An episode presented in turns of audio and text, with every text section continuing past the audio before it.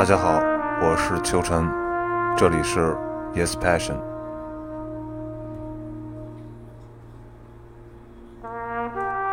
本期为大家推荐一位矿工诗人，他的名字叫做陈年喜。一九八七年，陈年喜高中毕业。一九九九年，陈年喜在秦岭南坡灵宝金矿做矿工。下面我为大家读一小段文字。我在五千米深处打发中年，我把岩石一次次炸裂，借此把一生重新组合。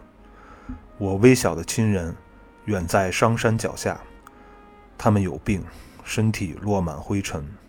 我的中年栽下多少，他们的晚年就能延长多少。我的身体里有炸药三吨，他们是引言部分。就在昨夜，我岩石一样炸裂一地。那刚刚读的这首诗呢，就是陈年喜的一首叫做《炸裂志》的诗歌。那二零一四年呢，一位评论家发现了陈年喜的诗歌才华。那从此之后呢，陈年喜就走上了自己的文学梦的道路。之后呢，中央电视台还给陈年喜拍了纪录片。那么陈年喜的作品也得到了文学界的认可。